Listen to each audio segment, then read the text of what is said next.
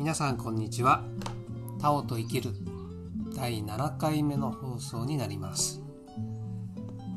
今日はですねスペシャルゲストが鎌倉からおいでになってます。ともこさんです。イエイ。こんにちは。こんにちは。ともこさんはえっ、とハワイのねうん。ロミロミの先生。うですよね、う教えてらっしゃるで実際に施術もはい。されてるんですね、私たちもハワイ大好きでね、はい。はい、今日もあゆみさん来てくれてますけど。来てくれてる一緒に住んでますけど。いやあのともこさんとハワイの話してすごい面白いです。もうずっと話していた。と思うほど。うん。やっとねねあのタオとうん。うんハワイの、うんね、英知というか教えっていうのは共通点がねたくさんあるなっていうお話を、まあ、さっきからお昼ご飯を食べながらねうんしてたんですけどちょっとロミロミの話をしてもらいましょうか、ロロミロミって何ですかっていうお話をしてもらっていいですかまず。ロミロミとはというと結構深いんですけどね、実は。ロミロミっていうのは、まあ、マッサージだけでなくって人生そのもの人生をどうやって、えー生きていくか。うん。うん。あの本当に愛愛っていうか私私でなく私たちうん。がどうやって平和に幸せに生きていく、まあうん H を学ぶ一つですね。うん。まあフラと一緒かな、うん。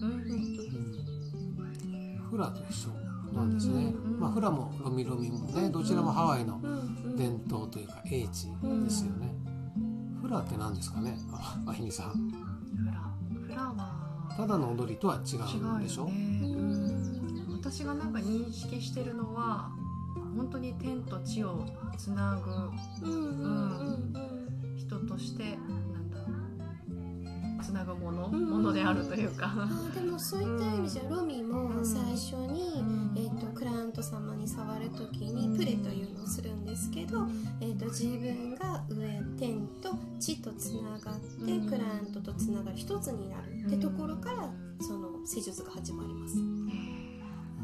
面白いね、うん。うん。でもねきっと話してたらなんかあの同じそのハワイの英知だから、うん、それがフラになってそれがロミになったっていう分かれているだけだからそのそうそう英知の部分は同じなので、そう、ね。あのフラとルアと、うんうん、あのロミってトライアングルっていう考え方があるから、うん。ロミを学んでもフラを学ぶし、うん。ルアも学ぶし、ううんちの先代のアンクルはやっぱルアの先生だったうんりして、ルアっていうのはハワイの古武術そうですのようなものですね。そうですうんで私の今習っているロミっていうのはそのルアの形を体の施術に入っていくんです、うん。あの武道で例えばこう肘を折ったりとか足の骨を折って戦いにしていたのを折る前にこう伸ばしていくそのギューッと折る手前はストレッチになるんですね。うん腕をこう広げていく。あ折る前はストレッチ。ー ちょっと怖いけど、ね。でもそこをそう確かに。いい塩梅で見れる。ことがそれがうちのパにはパっていうのがロミの、うん。えっと一つのグループの意味なんですけどそこをあのルアーの手前はロミロミになる作り方はフラをうん入れていく。ってうんいうやっぱり全部3つでトライアングル入ってますね。あそうか。でそういうことを、うん。えっとともこさんはハワイのどこでうん。学んだんですか、えっ、と先代の、うん、と組むアルバ先生はえっとワフトのワイマナロ。うん。ハワイアンの聖地の奥の方にクリニックがまして、うん。えーそこで最初ワークショップという形で学ばせていただいて、うん。で日本でも今まで34回かなワークショップ来ていただいていろんなところでうん。習いましたね。そのママイマナロというところはハワイアンしか離れあの入れないっていうちょっと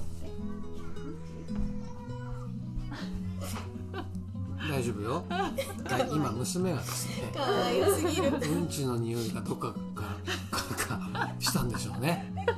は探しに行ったね。探しに行きましたうんちを。子供の自然な力。大切です、い、はい、えっ、とワイマナロ。うんワイワイマナロそう。はあのハワイアンしか入れなくてそのうんうんうん。ハワイアンがこうん。なんて言うんだろう、えっとうんアメリカうんに領土を取られて、うんうんうん自分たちの場所として、領土を取り返した場所なんですよね。いやでも実際は今はうん海辺はあのアメリカ人がいっぱいいる、まあ、ちょっと複雑な場所にもなってあーそうなんですか。なり入ってきてあいる。っと仙台から今のクムはい。になってからしばらくいたけどクムが今そこをちょっと離れて、うん、ハワイ島の方にいたり、ううん、オアフ島の、えー、とマキキの方のうんいたりとかしてますね。うんそっか。そう安全な場所を今クムが新しい場所を探してくれている。ああなるほど。ああうんそうなんだ。ロミロミってね僕もよく分かってなかったんですけど、んあのハワイのマッサージだなっていうね、んんね。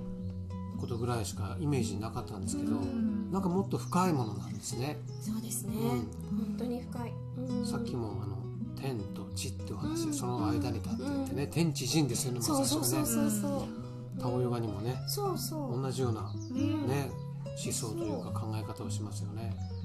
そう。いうお母さんもねうんタオヨガされてるし。そうともこさんもねタオヨガのまだです、はい学んでる。まだまだですが。まだまだですが修行中でございます。えなんでそういうロミロミに興味を持ったきっかけって何ですか？ラミラミに興味を持ったきっかけ、あ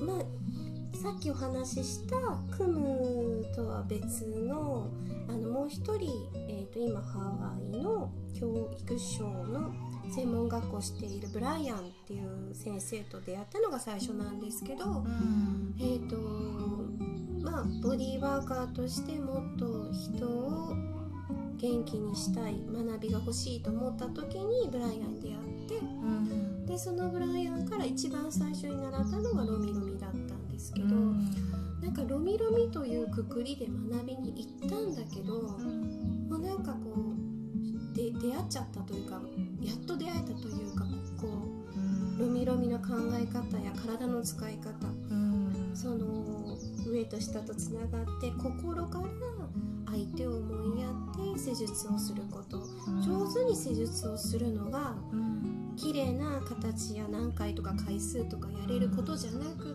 て相手を心から思って痛いところを外に出てくようにとかうん。あの思いやりを持つとかうん。そういう考え方うん。それを聞いた時にあこれだって思ってロミロミを深く勉強したいって思ったのが最初でしたかね。放送始まる前にねうん。ともこさんがしてくれた 子供さん子供の頃は、うんうんあの体がね弱かったっていうお話うん。うんそうよかったされてて喘息ね、あってその時にほらうん。不思議なハワイアンの方に会った話をねうん。うんとってもなんかこうゾクッとしたんだけど。ああそうなんです。はい。私がハワイに母親とハワイに行った時にもともと喘息がひどくってで夜喘息になってお医者さんとかにも行ったのかなでもともと薬も持っていたけど薬も効かない。で呼吸できない苦しい。でどういうふうにその方が来たのかは分からないんですけどもう母も今いないから聞けなくて。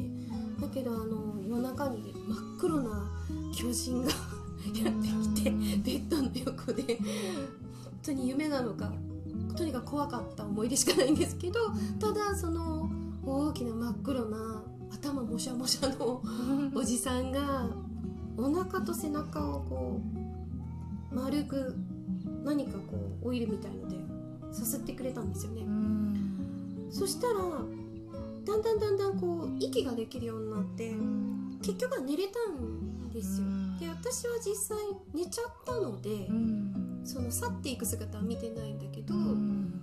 あの本当にこうどんどんどんどん呼吸ができて気持ちが楽になって穏やかになって治治ったというか収まった。でそれもだいぶ経ってから思い出したんですけど飲み始めてふーっとこうハワイいる時にあーって思い出したぐらいで。うん。でその頃にはもうちょっと母がもう他界してたから、はいそのすごい聞きたくてその人の話をうん聞きたいね。なんでどうしてその人が来たのか。本当ですよね。でうちのクムもその人はどこの誰だっても何もわからないけど、今思えばそのなんかつながってたというかスタートだったというかその方から何かいただいたものだったのかなって気がしますね。うん。ルミノミのうん、方だった。うねでしょうね。ううん。ん、間違いなく、うん。そう手の動かし方をなんか体で覚えてたんでしょうね。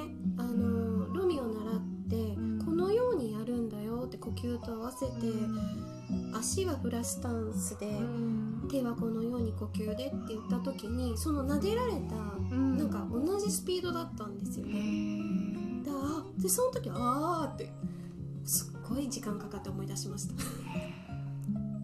またねこの話の続きははい。次回に次のはい、また聞くことにしましょうか、はい